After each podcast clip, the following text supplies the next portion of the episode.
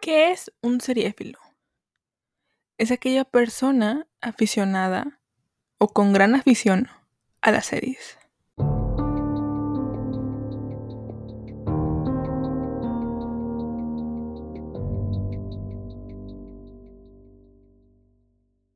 Hola, hola, ¿cómo están? Bienvenidos a un episodio más de su podcast Seriefil, amigos. ¿Cómo están? ¿Cómo se encuentran? Yo me llamo Mar y el día de hoy les traigo una reseña slash opinión de la final, del final de la casa de papel. La verdad no tenía intenciones de grabar este, este episodio. Em, porque justamente ni siquiera me acordaba que la casa de se iba a estrenar el 3 de diciembre. No me acordaba ni siquiera que ya se iba a acabar. pero me apareció Netflix y dije, oh. Y, y, ya hice dos episodios platicando de series que ya terminaron. Entonces me parece eh, buena idea retomar esta como. No es sección, pero como de. Platicándoles un poquito de la serie, de qué trata. Eh, qué opino de su final, qué opino de todos los detalles de la serie eh, y qué opino de en sí, en sí la serie, si la recomiendo o no y todo esto, ¿no? Y, platico un poco de si vale la pena el final también. Así que de una vez les digo que va a haber spoilers. Eh, si alguien no la ha visto, que se me hace bastante curioso que, nadie, que alguien no haya visto La Casa de Papel cuando es una serie súper popular, es una serie bastante mainstream, que se me hace raro que alguien no haya visto ni siquiera en resúmenes. Si no lo han visto, si no, si no se quieren spoilear, la verdad les recomiendo no escuchar este episodio. Pero si quieren como escuchar, no detalladamente porque de muchas cosas ya no me acuerdo, pero un pequeño resumen de la serie, pequeño digo de 40 minutos, pero bueno, 40 minutos a 5 temporadas es algo bastante cortito. Em, pues quédense a, escuchar mi opinión acerca de la casa de papel, de su final y pues de la serie en sí, ¿no? Em, primero para empezar, es una serie que está en Netflix. Es una serie, según yo, es de Netflix. Em, pero según yo, yo la empecé a ver en su primera temporada. Yo la empecé a ver justo cuando salió. Yo fui de esas personas que llegó a ver eh, La Casa de Papel en sus inicios. No, no llegué al tren del mame, como le dicen, em, dos, tres años después. No, yo llegué justamente cuando se estrenó La Resistencia, ¿no? Em, y, y yo me acuerdo que en su momento decía que era una serie producida por Antena 3. Antena 3 es un canal español em, que también no sé si llegó a no sé si se llegó a producir también Élite eh, con Antena 3 o si la que realmente... ah, ya me acordé. Toy Boy, que también es una serie que está en Netflix, es una serie producida, producida por Antena 3, perdón. Em, pero bueno, eh, Toy Boy no es de Netflix todavía. Sí, sí está en Netflix, pero primero la pasan en Antena 3 y luego ya la pasan en Netflix. yo, que yo sepa, em, La Casa de Papel inició siendo de Antena 3 y luego Netflix dijo, ¡Uh! ¡Qué buena serie! Tráemela para acá. Y así es como Netflix compró los derechos o no sé. Y honestamente siento que, que Netflix es como el rey Midas. Eh, Netflix toca una serie y la convierte en oro, pero eh, a veces ese oro te harta, ¿no? Eh, entonces, sale la primera temporada de La Casa de Papel y la verdad es que yo me gustó mucho la temática de la, de la Casa de Papel, que en inglés se llama Money Heist. No entiendo por qué se llama Money Heist. Money Heist es como robo de dinero en, inglés. Pero a ver, honestamente amigos, em, creo que creo que los gringos se la debían a los españoles. Eh, los españoles son muy conocidos por, digo, también Latinoamérica es muy conocida por eh, alterar ciertos, eh, ciertos títulos. Y bueno, creo que Estados Unidos dijo, ah, sí, pues vamos a devolvértela con Money Heist. Money Heist no tiene nada que ver con, con la casa de papel, con el nombre de la casa de papel. Es, totalmente diferente, o sea, la traducción literal de la casa de papel. Como que Money Heist no queda, pero bueno. Y la verdad, sin leer mucho la sinopsis de la serie, eh, porque la verdad eh, la intenté leer, pero es demasiado larga. Básicamente la casa de papel trata de un grupo de atracadores, un grupo de ladrones. Yo la verdad es que siento que dijeron atracadores porque suena más bonito que ladrones. Porque ladrones sí, sí como que te duele. Dices, ay, voy a apoyar un grupo de ladrones. Suena, suena doloroso decir, voy a apoyar. Porque realmente lo que haces en la casa de papel es que te caigan mal los policías y, y apoyes a esta resistencia, ¿no? Entonces, punto número uno, en vez de llamar ladrones, llaman atracadores. Dije, ok, muy bien. Es un grupo de atracadores, el cual el cual los que ellos son los como que los ejecutores del robo, ¿no? En este caso, el primer robo que, ejecutan es eh, a la fábrica de moneda de timbre. Básicamente, eh, esta fábrica lo que hace es fabricar eh, el papel moneda, este, los billetes y supongo que también las monedas, ¿no? No, no sé, amigos. Yo, yo supongo que también fabrican las monedas ahí. esa es mi lógica. Y y resulta que ellos son los, o sea, sí son como que, ellos son como que nada más los títeres, porque tenemos al genio detrás del todo el plan, ¿no? Tenemos al profesor. El profesor es esta mente que estuvo y de, y este plan perfecto en donde cualquier error está calculado, cualquier cosita, cualquier mínimo eh, desfase, todo tiene solución. Él preparó previamente a nuestros atracadores para decirles, si pasa esto, va a pasar el otro, si, pasa esto, va a pasar tal cosa. Todo está fríamente calculado. Y yo dije, ok, eso realmente me llamó mucho la atención. Como decir, ok, no es un, no es un simple robo a mano armada donde puede salir todo bien o puede salir todo mal. No, es un plan que está previamente planeado desde hace mucho tiempo, que incluso por algo se llama el profesor, el profesor les enseñó a todos, incluso si hay una, herida de bala o lo que sea, ellos están preparados porque el profesor previamente les enseñó. O sea, por eso se llama el profesor, porque justamente les enseña em, todo. Ahora, lo que yo recuerdo de la casa de papel en sus inicios es que justamente el profesor dijo que no quería que ninguna persona se relacionara. No, no quería que ningún atacador, atracador, perdón, tuviera eh, lazos sentimentales con otra persona. Es decir, no quería que tal persona se enamorara o se fueran amigos. O sea, no, no quería ni compartir nombres, no quería ni compartir edad, nada. ¿No? Sí convivían un, rato, pero realmente no convivían. No, no querían. No, el profesor no quería convivir. Eh, o no quería que convivieran tanto. Entonces, ¿qué, qué fue lo que pasó? Eh, el profesor decidió eh, que cada uno eligiera un nombre, y un nombre de ciudad. tenemos a Tokio, tenemos a Río, tenemos a Nairobi, a Moscú, a Helsinki, a Berlín, Em, esos son los principales, si no mal recuerdo en la primera temporada. Em, sí, son los principales. Sí, muy bien. Entonces, pues transcurre todo este robo, ¿no? Y lo que se me hace interesante, o lo que me pareció interesante del plan, justamente fue que, que no fuese un robo a mano armada de, ah, dame todo el dinero que tengas. No. No es un robo un banco común. No es un robo un banco de, ah, sí, voy con la pistola, con un pasamontañas y listo. No, que ese típico robo que vemos en las películas, el típico robo que llegamos alguna vez, desafortunadamente, a ver en vida real. No. El plan de la primera temporada, del primer atraco, era básicamente fabricar tu propio billete. Sin serie. Y ahí cuando, cuando pasa eso, yo dije, wow, ok, esto no me lo hubiera imaginado. No, jamás pensé como, ah, sí, vamos a, eh, a, fabricar nuestro propio billete sin, sin la serie, o sea, que, no esté, que no esté feriado como tal, ¿no? Eso me pareció wow.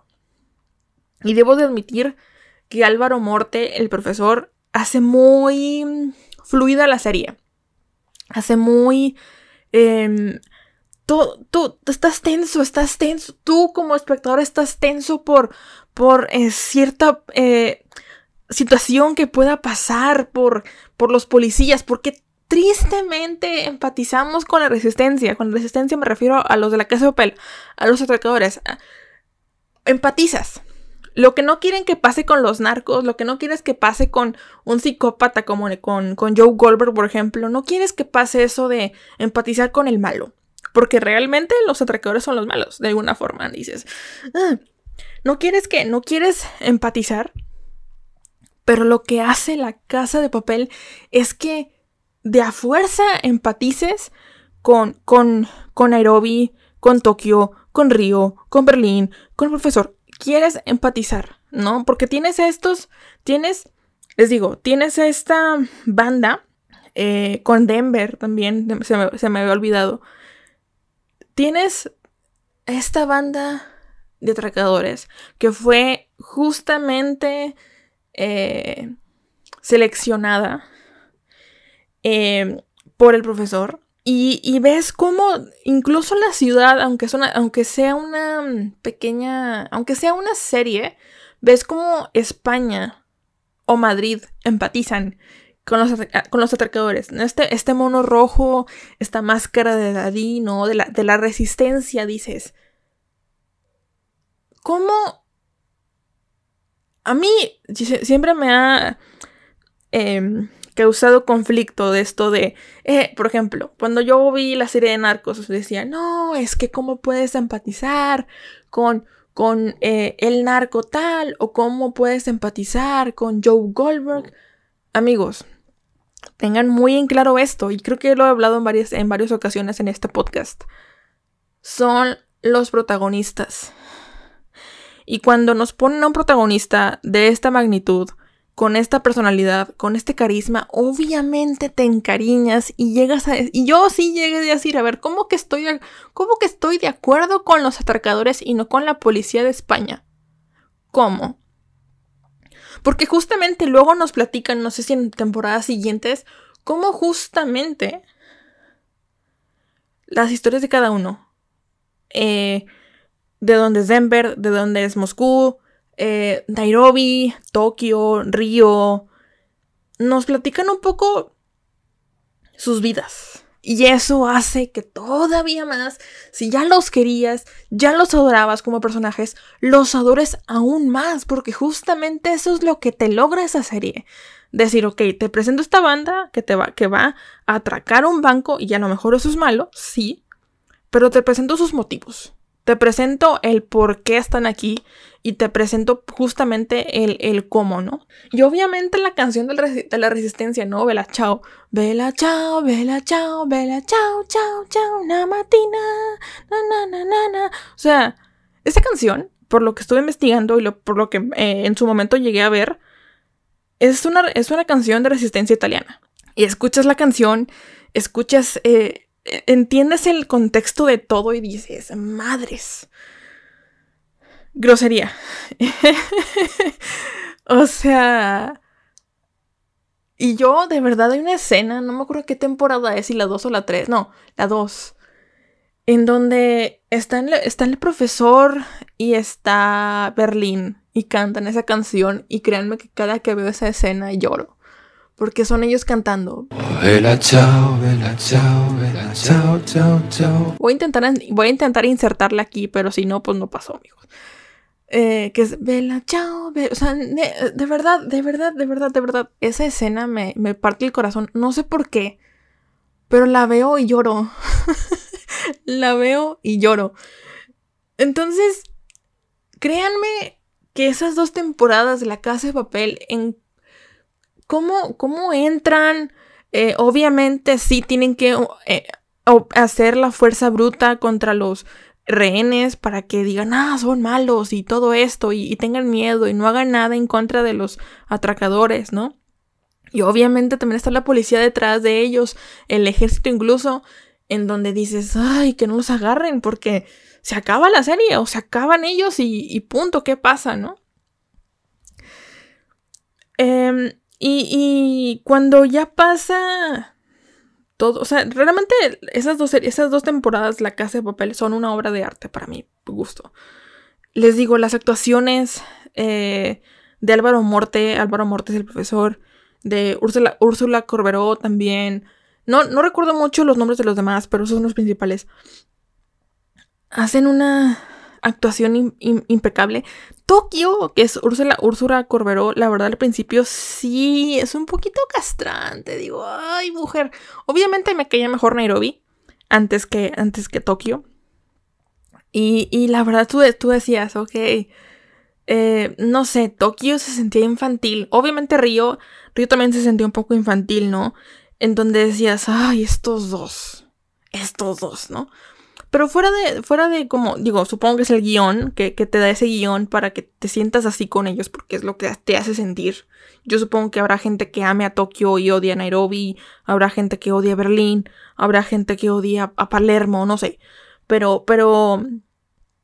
Eh, sí, Tokio y Río de repente me parecían un poquito, oh, ¿no? Castrantes. Em, y obviamente, el profesor siempre estaba detrás de ellos. Estaba fuera de la, fábrica de moneda de timbre, pero siempre estaba al pendiente de ellos. ¿Qué les pasa? Eh, ¿Qué tienen? ¿Qué, pasa algo? el plan siguiente, cómo van con, los, billetes, qué pasa, tal, ¿no? Y obviamente tenemos esta relación con la detective o con la policía en su primer, en, las primeras temporadas, ¿no? Que... ¿Cómo se llamaba la... la... La detective esta, amigos? Déjenme buscarla en, en... Un poquito en Google rápidamente. Porque recuerdo el nombre eh, del, del país o de la ciudad que tomó, pero no recuerdo el nombre normal. aquí está, Raquel Murillo. Raquel Murillo fue la, la mm, detective, digámoslo de alguna forma, eh, de las primeras temporadas, ¿no? Está que estaba detrás del profesor, detrás de la fábrica de moneda de timbre, de este atraco. ¿Qué está pasando? Ella, em, eh, según yo, era divorciada y tenía una hija y demás. Eh, y empiezan a generar esta relación con el profesor, ¿no? Obviamente no con... La policía no conoce al profesor.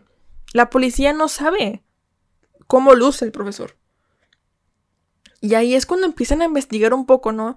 Y empiezan como a, generar esta, esta, relación entre ellos dos. Que me parece una relación bastante bonita, honestamente. Em, pero sí eh, vemos cómo, incluso la policía, les digo, incluso la policía vemos cómo de repente llega a pasarse del otro bando. Decir, ok, soy parte de la policía, soy parte de la fuerza policial de España, pero ¿sabes qué? Jódete. Y vámonos a la casa de papel, vamos a formar parte de la banda. Y en este caso, em, Lisboa o, Raquel Murillo es lo que pasa en la, segunda temporada, si no me recuerdo, en donde Obviamente pasa primero por un luto o un duelo un poco complicado, porque cuando descubre que se está enamorando del profesor, cuando, cuando ella descubre que se está enamorando del cerebro de la operación de la Fábrica Nacional de, Moneda y Timbre, eh, ahí es cuando dice, a ver, ¿cómo?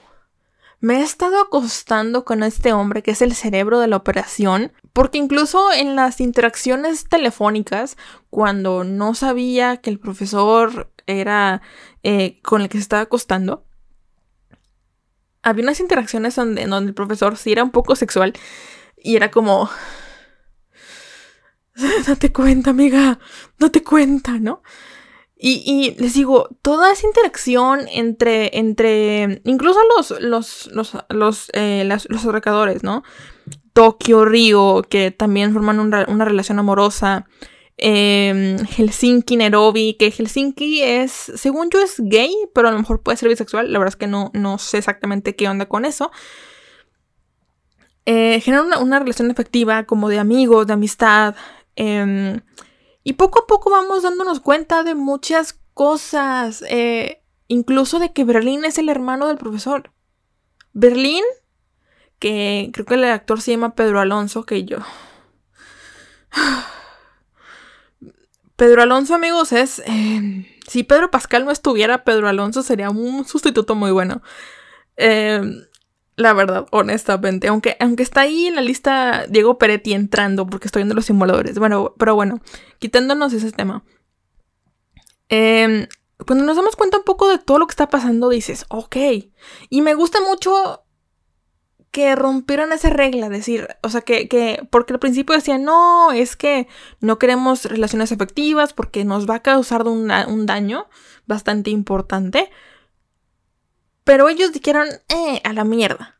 No queremos, no, queremos relacionarnos, ¿no? Porque no, vamos a estar 11 días o más tiempo ahí sin hacer nada, ¿no? Tenemos que relacionarnos, tenemos que hablar con nosotros mismos, ¿qué hacemos, no? Y ahí es cuando empiezan a relacionarse entre ellos y decir, ah, yo soy Nairobi, yo me llamo tal, yo soy Tokio, yo soy Río, yo el nombre afuera, ¿no? Porque de hecho por eso querían los nombres de ciudad, para no relacionarse con su propio nombre, con su nombre, con su nombre real más que nada, ¿no? Em, y algo me estoy saltando de la temporada. ¿Qué me estoy saltando la temporada, amigos? No me acuerdo.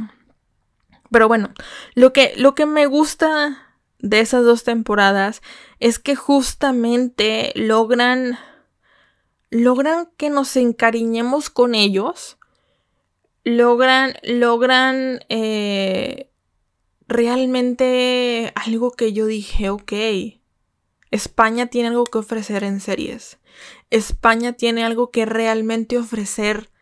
Eh, tiene, tiene algo bueno que ofrecer en calidad. Realmente sí, sí me sorprendió las primeras dos temporadas de La Casa de Papel. Y obviamente, como toda buena serie, o bueno, no, no todas las series, tiene un buen final.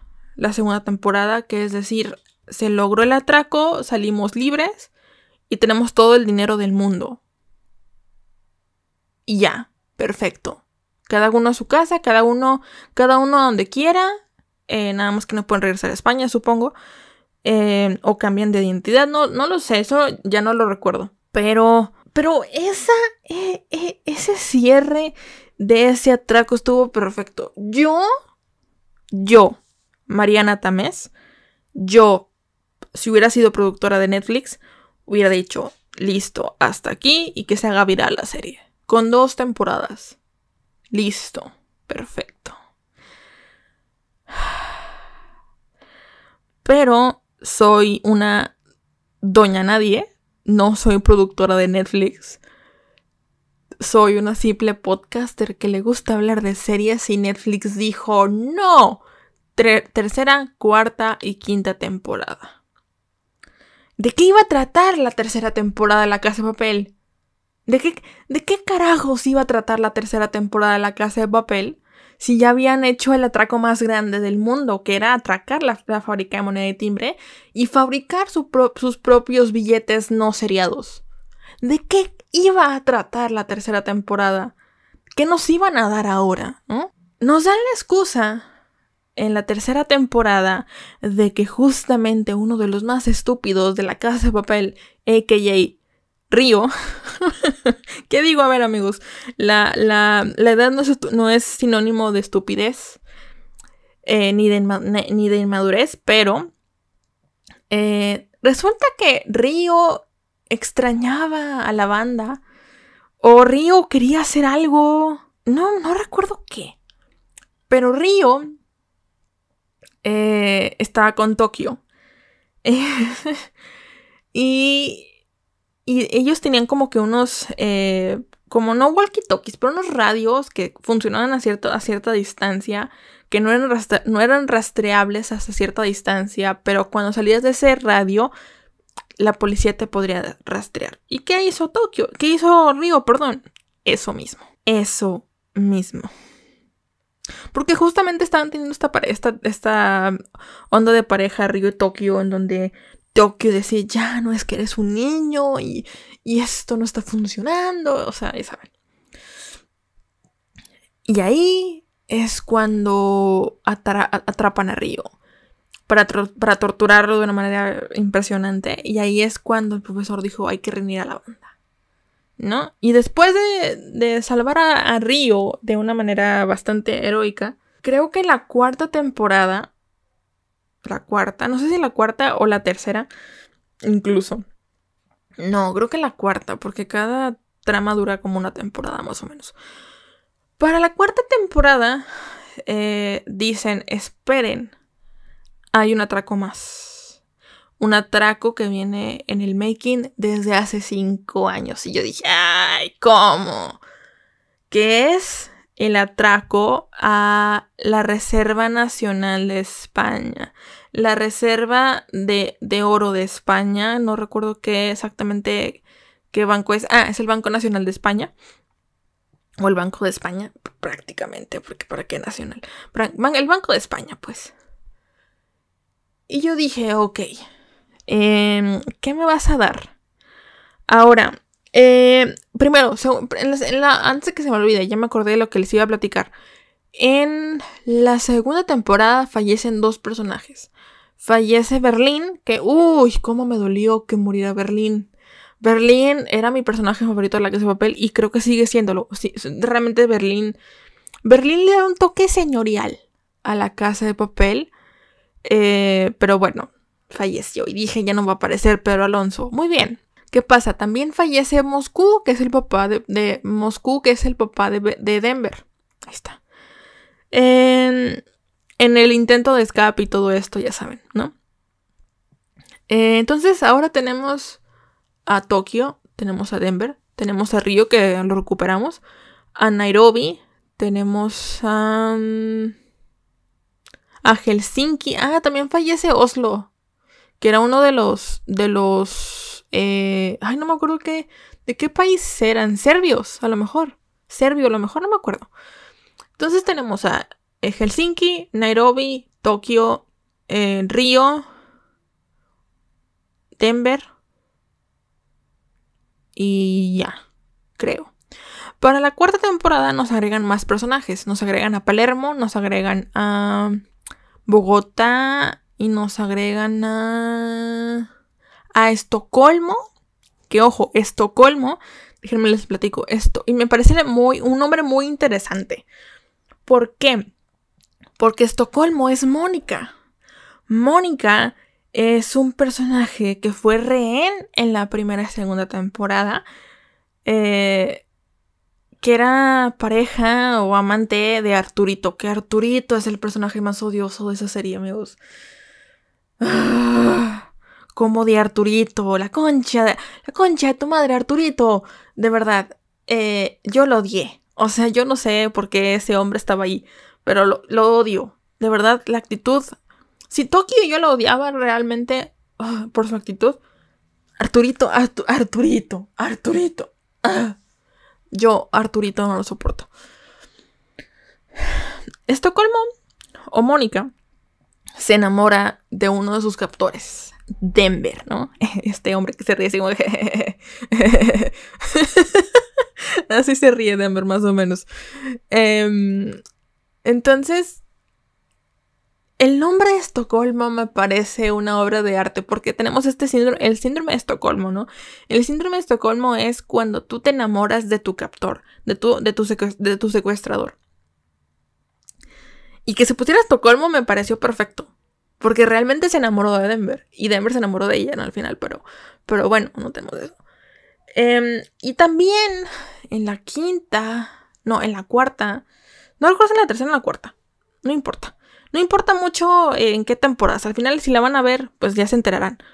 Pero yo estoy dando como que un resumen pequeño de todo.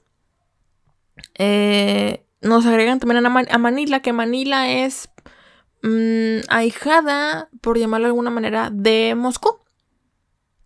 Algo que me encanta es que agregan un, agregan un personaje trans. No sé si la chica, la, actriz es trans. Y si sí, la, verdad que qué buena onda.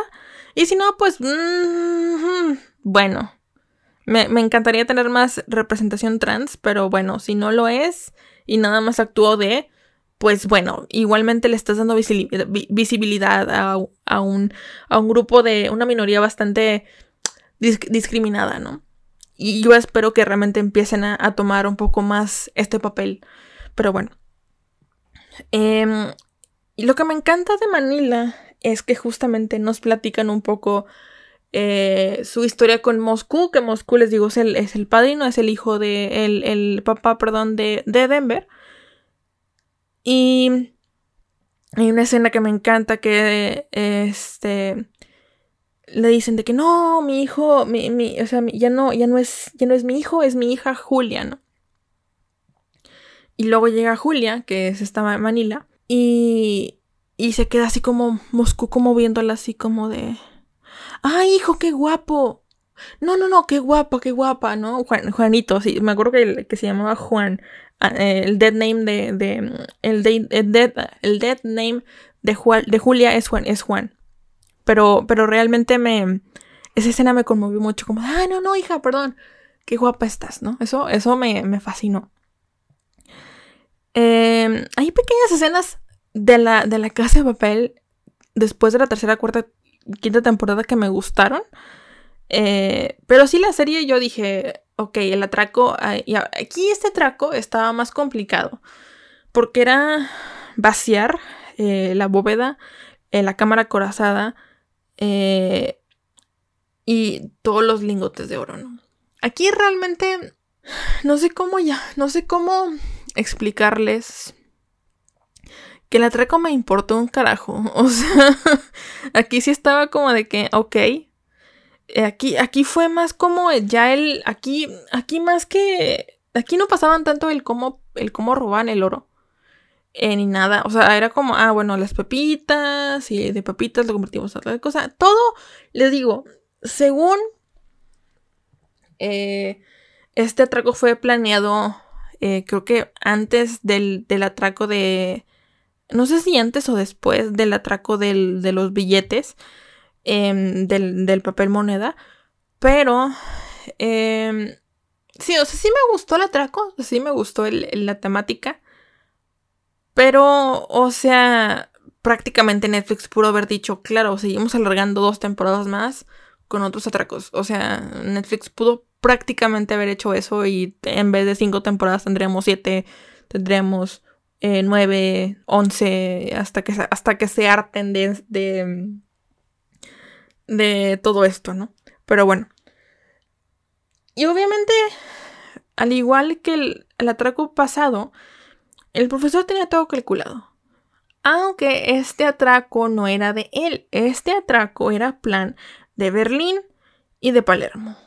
Berlín y Palermo eran pareja.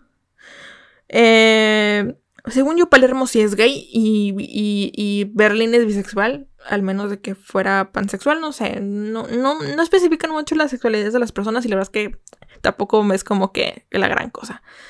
Palermo se convirtió en, uno de mis personajes favoritos, aunque muchos argentinos digan que, el actor lo actuó bastante mal. La verdad es que a mí me encantó y es que a mí los argentinos me... Yo tengo un serio problema con los argentinos, amigos, la verdad. este, pero bueno. Quitando eso, la es que Palermo me, me gustó mucho la actuación de Palermo. Em, y, debo decir que la... Les digo, el atraco este me importó, no, o sea, no... Pero sí debo decir, también incluso nos meten a Lisboa. Lisboa es esta, les digo, Raquel Murillo, la, mm, detective, toma el bando de la banda, ¿no? Toma el bando de la atracadora dentro del Banco de España para robar el oro. Y ahora nos meten a Alicia Sierra, que Alicia Sierra, sí, la actriz, uff. Creo que sale en Vis a Vis, nunca he visto Vis a Vis, pero creo que es muy buena serie. Eh, digo, no la he visto, pero sí dicen que es muy buena serie. Y justamente Alicia Sierra es una, una gran hija de puta. No, de verdad. No. Raquel Morillo queda estúpida a su lado. O sea, realmente Alicia Sierra lo hizo impresionante. Y me gustó mucho la o sea, el, el, cómo, cómo tornan todo a la quinta temporada o a la parte 5. aquí, en la tercera, cuarta temporada, sí, perdemos a dos personajes. perdemos a Nairobi y a Tokio. Las mujeres de la. Bueno. Eh, es las mujeres importantes de la serie, como tal, siento yo, ¿no? Eh, a Tokio la perdemos en la parte 4 y a Nairobi en la parte 3, o sea, en la temporada 3. Mm, debo decir que la muerte de, de Nairobi me dolió más. Porque, bueno, es que las dos fueron por causa de los militares, la verdad. Eh, y les digo, yo no entiendo cómo es que la Casa Papel logró que nos atrayera o que, nos, o que quisiéramos eh, esta onda de, ¿Cómo, logró que, empatizáramos tanto con unos, con unos ladrones, con unos atracadores? Que en vez de decir, sí, policías de España, vamos, dijéramos, sí, la resistencia. O sea, porque esto, esto hasta se traspasó la vida real. O sea, había gente cantando el Vilachao. Justamente me acuerdo que cuando inició la pandemia en Italia empezaron a cantar Bella Ciao. Que yo sé que Bella Ciao, les digo, es una canción de resistencia eh, italiana, sí. Pero como que ya la habían olvidado, siento yo, y la trajeron y con, con esta serie de La Casa Papel, obviamente fue como que el Bella Ciao, Bella Ciao. Y aparte, obviamente, ver a gente con los monos rojos, ver a gente con, con, la, con la careta de Dalí, ¿no? Que eso me causa conflicto. Como que, ¿por qué Dalí? O sea, Dalí es un, es un pintor surrealista español, sí, pero el que tiene que ver con la resistencia, no sé. No conozco mucho de la vida de Dalí, honestamente. Em, pero no sé si lo platicaron eso honestamente en la serie. Y si sí, no me acuerdo. Entonces, sí, sí sentí que me gustó, me gustó. O sea, me entretuvo, honestamente. Eh, y en diciembre sale la temporada, o sea, el pasado 3 de diciembre salió la temporada 5, la parte 5 de La Casa de Papel.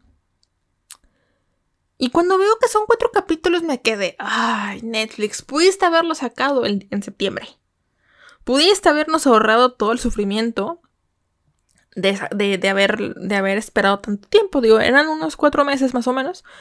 Pero pudiste haberlo, pudiste habernos dado esos cuatro capítulos en septiembre, que salió la, cuarta temporada, pero al mismo tiempo entiendo que después del shock de perder a, a, Tokio, no, no nos podían como permitir sufrir para ya al final decir, ay, no, sino terminar con la muerte de Tokio, obviamente como, como un, se muere, aquí la dejamos, sufran todo lo que queda de, de septiembre, octubre, noviembre, diciembre, Soltamos en diciembre y ya sufran con que se va a acabar la serie. Así funciona. Netflix es una, mente bastante malvada, honestamente.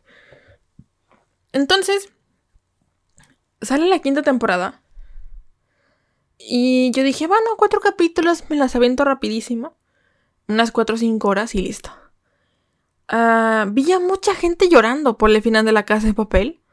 Entiendo que llores por, por el sentimiento que te causa una serie larga o una, o una serie que te acompañó durante bastante tiempo y más si, es tu serie favorita. La verdad es que yo he llorado con muchas series. Yo he llorado con The Office, con, con Brooklyn, he llorado con Friends, he llorado con... Eh, he llorado con muchas series a su final. Lloré un poquito con Lucifer. O sea, sí, sí, sí, sí te duele dejar una serie que te acompañó por tanto tiempo, ¿no? Y en este caso, La Casa de Papel nos acompañó por 4 o 5 años. Em, entonces, sí, ese final, esos cuatro capítulos, la verdad, honestamente, fueron un guion, un guionazo impresionante, porque yo dije, sí, yo no creo que la policía diga... Eh, o sea, el final de la casa de papel fue... Salimos obviamente victoriosos con el oro. Ok, ya, no lo habíamos esperado. Pero yo no... Yo no entiendo o yo no comprendo cómo es que el guion decidió eh, dejar a la policía como un como un como un, va, está bien, te dejo el oro a ti.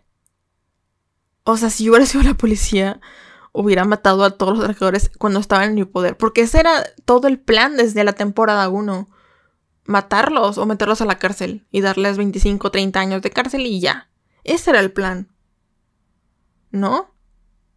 Entonces cuando el, este agente, no me acuerdo cómo se llama, eh, Prieto creo que se llama, agente Prieto, se, se doblega ante el profesor. Para mí fue como de que, ok, entiendo tu punto, pero yo los hubiera matado a todos. O sea, yo. Si yo hubiera estado ahí como... O sea, yo jamás hubiera pensado que, que este hombre hubiera dicho, sí, ok, va, dejo que mi reserva sea el latón porque eso fue el, todo, el, todo el trauma, fue que era de latón y, y demás cosas, ¿no? Y yo me, y, y dejo que los, los atracadores se queden con el oro. Y organizo todo un plan. Que digo, no dudo que en, en la vida real sí pueda pasar algo así. Y para librarse de la economía y de, de, la caída económica, del desplome económico y demás cosas, sí pueda pasar algo así en la vida real. Pero honestamente... Sí. Esa última temporada, y disculpen si, si se sopla mucho el micrófono, la verdad es que no sé por qué. Eh, quizás que estoy muy emocionada hablando de esto y, sale, mucho um, este, este, este, um, ¿cómo llamarlo? Sí, el, como el, no sé cómo explicarlo, pero bueno, en fin, intentaré que no, no pase. Eh, entonces cuando pasa eso de, ah, bueno, dejaré que el profesor y, se salgan con la suya. Ok. O sea, e incluso que Alicia Sierra, la detective, la gente que estaba en contra de ellos y estaba duro y dale, duro y dale, duro y dale, se pasara al, banco, al bando contrario también, igual que Lisboa o em, Raquel Murillo me pareció muy... Mm, lo de, lo de, lo de Alicia me gustó, pero sí dije, ok, también te tardaste tus tres temporadas para que, te, para que vayas al otro bando, me parece bastante incongruente de tu parte, honestamente. Pero sí, sí... Mm, como final, honestamente, está bonito. O sea, está lindo el final. Porque es como que, ah, salimos todos libres, cada uno con identidad nueva, con tanto, tanto, con tantos lingotes de oro. y ok, muy bien, ¿no? Y con todo el mundo a nuestra parte, ¿no? Porque muchos, eh, muchos ciudadanos estaban como que la resistencia, la resistencia, la resistencia. Pero sí, me gustó ese final. Pero al mismo tiempo digo, ¿Eh? O sea... ¿Cómo por qué? O sea, eso mismo de, del, policía, ¿no? De la gente de decir, bueno, ok, sí, está bien, te dejo, te dejo en paz. Hacemos como que los matamos y listo. No sé. Eso me pareció como muy curioso. Como que, ¿por qué? O sea, no. Les digo, obviamente sí, lo digo a pensar en vida real sí puede pasar y digo, ok, que hagan eso me parece muy bien. Em, pero al mismo tiempo tienes este sentido de justicia y dices, eh, si, si eran atracadores que quieren robar la, reserva de España, donde si te quedas sin reserva, pues ya valiste, ¿por qué dejas que salgan con la suya? Pero bueno, al fin y al cabo los protagonistas son los atracadores, no, no la policía, ¿no? Eh, sí sentí honestamente que agregaron más personajes para llenar el vacío de Berlín e incluso de Moscú. Eh, sí sentí que ahora agregaron a Julia, agregaron a Palermo. Que digo, Palermo tiene un poquito de sentido porque Palermo, según estaba en la vida de Berlín desde hace mucho tiempo. Aunque Berlín no quería mucho a, Palermo, honestamente. Em, entonces sí. No sé. Me gustó pero siento que Netflix alarga las cosas innecesariamente en ciertos casos. Como en este caso lo alargó con, con la casa de papel y lo está alargando con Élite. Que digo, Élite tiene un poco más de sentido porque cambian de personajes nuevos. Ok, Y aquí son atracos, atracos, atracos, atracos. Ok. No sé. Es lo que pasa cuando una serie es muy exitosa, que lo que quieren es sacarle dinero. Y tristemente, les, déjenme darles la noticia. Eh, va a salir un remake coreano de La Casa de Papel. No sé si va a salir en Netflix, honestamente. Yo supongo que sí. Porque supongo que es parte de, de, continuar el, legado de la casa de papel. Y aparte, para 2023 tienen planeado un spin-off de Berlín. Yo no sé por qué quieren sacar un spin-off de Berlín cuando ya aunque me lo hayas matado en la, temporada 2, en la temporada 3, en la temporada 4, en la temporada 5, me diste un montón de flashbacks de Berlín contándome su historia. ¿Qué más? Me vas a contar de Berlín si ya me contaste todo. Me vas a contar cuando era niño, no me, no me interesa. Porque yo lo que me, a mí lo que me interesa de Berlín es la eh, no me interesa Berlín eh, desde el atraco, ¿no? No me interesa un Berlín niño, no me interesa un Berlín adolescente, me interesa un Berlín que esté como, o sea, no sé qué es lo que, no, de verdad yo no sé qué van a sacar con el spin-off de Berlín. Me interesa, sí, lo veré, obviamente, y veré el, veré el refrito coreano también, para ver de qué trata. Digo, a ver, el refrito coreano es, va a ser exactamente igual, no lo dudo, pero con eh, idioma eh, coreano. Eso es lo único. Yo, yo realmente el, el remake coreano, yo estoy segura que va a ser exactamente lo mismo, con diferentes actores y en coreano. Punto. El Espino desde Berlín, en cambio, sí, no tengo idea de que pueda tratar, de que puedan hablarnos, porque ya nos lo contaron todo. Del profesor nos contaron todo, de Berlín nos contaron todo, de Palermo también, de cada personaje ya nos contaron todo. ¿Qué van a sacarle más a Berlín? Ya no pueden. Ya no pueden. Netflix, te invito amablemente a que dejes de sacar series que obviamente te van a dar dinero, porque eso es, eso es lo que tristemente así funcionan las streamings, ¿no? te dan, obviamente van a explotar hasta el último centavo que les quede para la casa de papel y así cualquier serie. Y me parece mm, triste, honestamente, que quieran exprimir hasta más no poder una serie. Yo hubiera ya dicho, ¿sabes qué? Aquí la dejamos cerradita, temporada 5, se acaba. Yo lo hubiera dejado dignamente en la temporada 2, pero bueno, tenemos cinco temporadas, muy bien, la cerramos y listo. ¿Para qué un spin-off de Berlín? ¿Para qué un remake coreano? ¿Para qué? ¿Para qué? Ya no sé. Estoy... Mm, no sé qué esperar, honestamente, de estas dos nuevas series de la casa de papel. Yo ya no sé, honestamente, amigos. Eh, ¿Recomiendo la casa de papel? Sí. Por entretenimiento, por decir, bueno, la voy a ver, me interesa, a ver qué tal, va, véanla. Em, pero mucho más, o sea, realmente no tiene gran ciencia, o sea... y, y menos sí, sí, van a sacar un remake coreano y un spin-off de Berlín. Perdón, ya, ya, sueno muy enojada. Y tal vez sí estoy enojada, porque ¿para qué quieren un spin-off de Berlín? Ya déjenlo morir. ya, por favor, ya. Dejen morir a Berlín. ¿Para qué quieren más a Berlín? No sé, ya. No quiero discutir más. Así jamás. Así Netflix jamás me va a patrocinar. Pero bueno, no importa. Yo estoy aquí para contarles lo que siento y para platicarles un poco de las series que me están gustando y las que no. Y la verdad es que aunque me gustó el final de las Guerras de Papel, estoy un poco descontenta con varias cosas y ya les, ya les platiqué. ¿Para qué un Espinos de Berlín? ¿Para qué un, un remake coreano? ¿Por qué terminó así la casa de papel? No, pero bueno, en fin. Ya, no quiero, no quiero pelearme, no quiero enfuscarme, amigos, pero bueno.